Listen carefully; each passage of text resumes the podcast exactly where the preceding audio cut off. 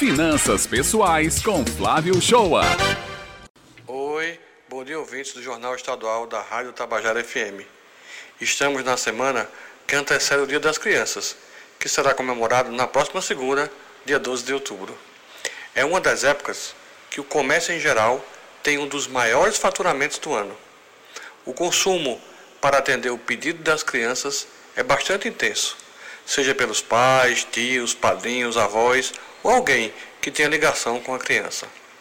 Mas eu gostaria de te lembrar de uma das premissas para que esse consumo seja pelo menos saudável do ponto de vista financeiro. E antes disso, te faço uma simples pergunta: Você faz pesquisa de preço quando vai comprar um produto ou serviço?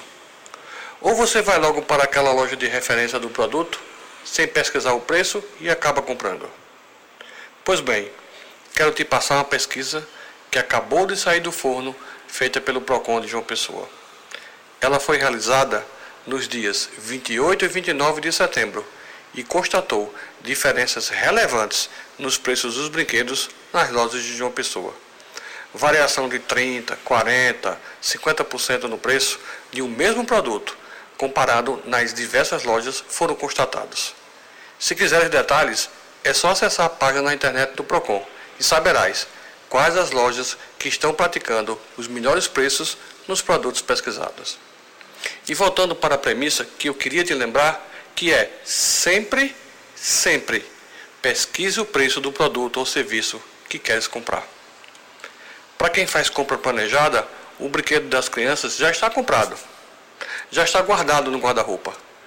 Para quem não faz, vai correr durante a semana ou ainda no próximo final de semana, na véspera da data, e correrá o risco de ir na loja que tem um produto com o maior preço e vai acabar comprando. Ainda dá tempo de você pesquisar o preço e atender o desejo da criança, no melhor custo-benefício para o seu bolso. Corra e cuide, que você ainda tem tempo. Tem alguma dúvida sobre finanças pessoais? Quer que abordemos algum assunto sobre finanças pessoais?